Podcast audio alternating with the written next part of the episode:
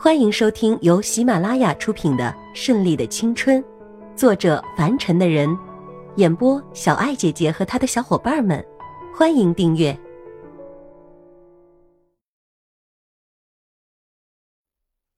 第十八章：老爷子的担心。两道炙热的目光在空中激荡出了一道道的火光，千一娇不自觉的感到事情不妙。再看看老爷子。迎着他的目光走了上去，在台上拽着老爷子的衣襟。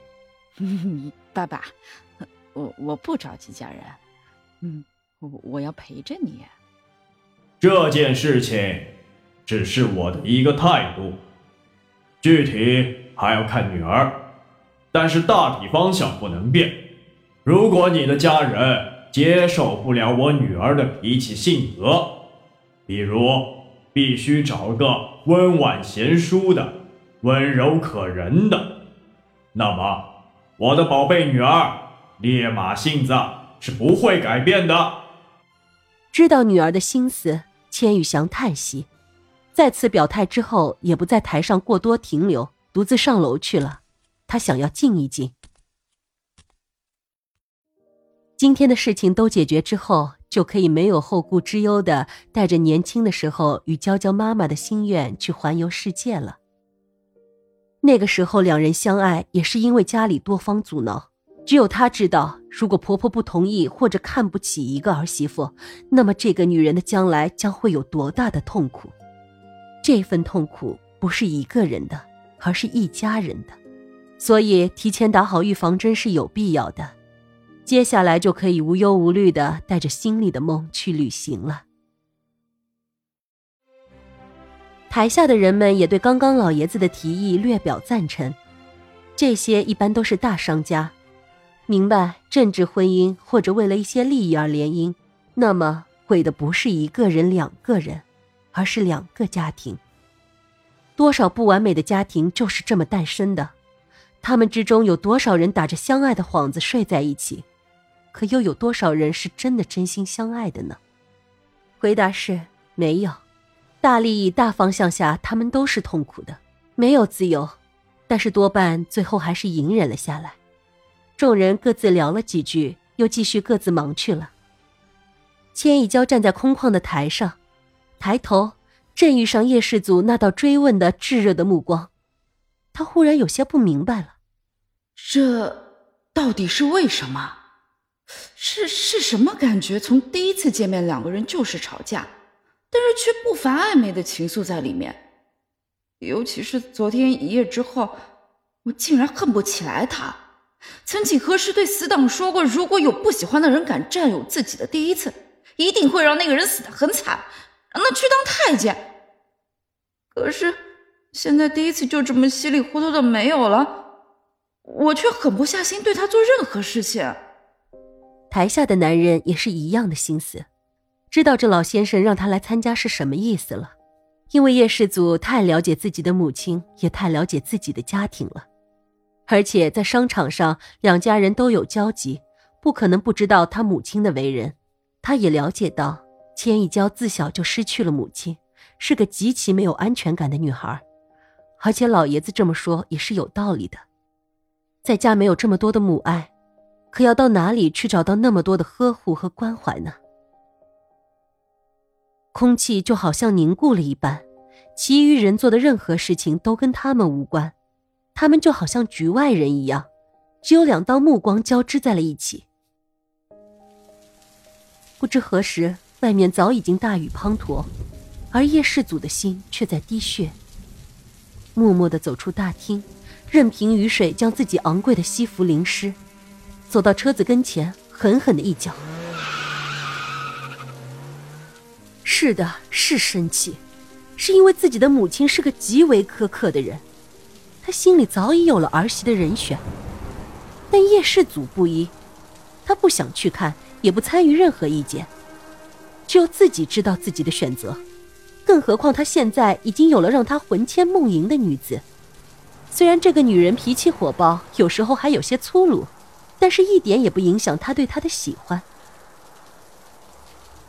叶氏组的车在大雨中飞驰出去，路上的车子很少，没有人注意到这一台已经发了飙并且在暴怒中的车辆。前方绿灯已经变红，但他依旧肆无忌惮地朝前开去。路边真的冲过来一台小车，两车擦肩而过的瞬间，吓坏了另一辆车的男人，调转方向盘，避免了一场车祸。不知道什么时候起，一向冷静的叶氏族也会因为一点小事而发飙。在场的苏清玄见状，立刻打给郑汉，生怕叶氏族自己出事儿。郑汉本来今天也要来参加，但是临时有事没有到场，苏清玄就全权代表了。老爷子宣布完之后，苏清玄就来到了千亿娇身边。昨晚的事情还历历在目，他们怎么会不知道这丫头心里的苦呢？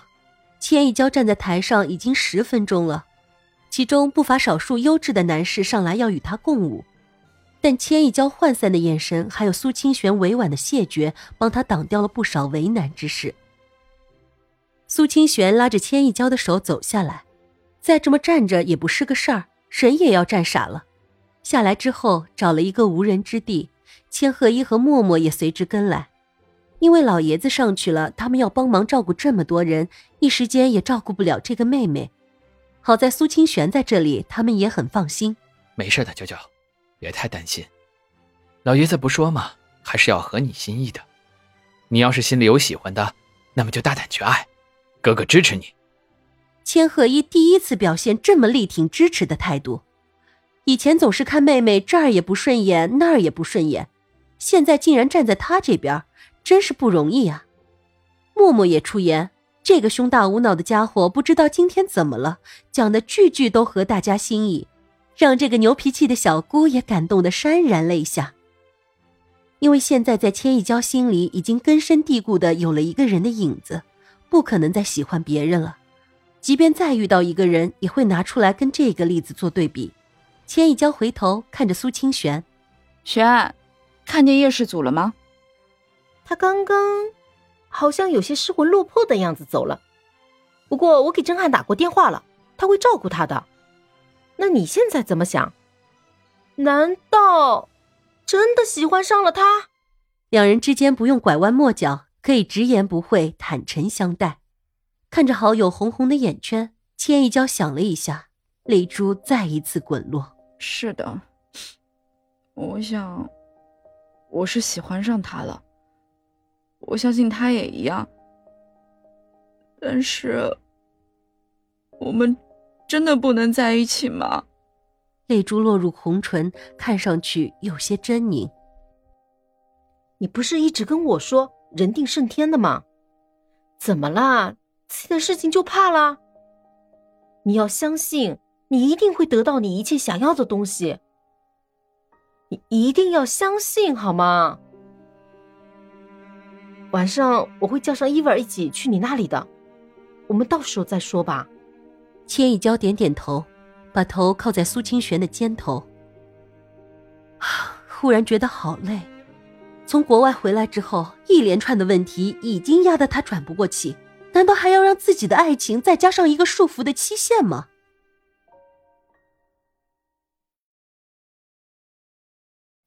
本集播讲完毕，喜欢的话就订阅吧。下集更精彩哦！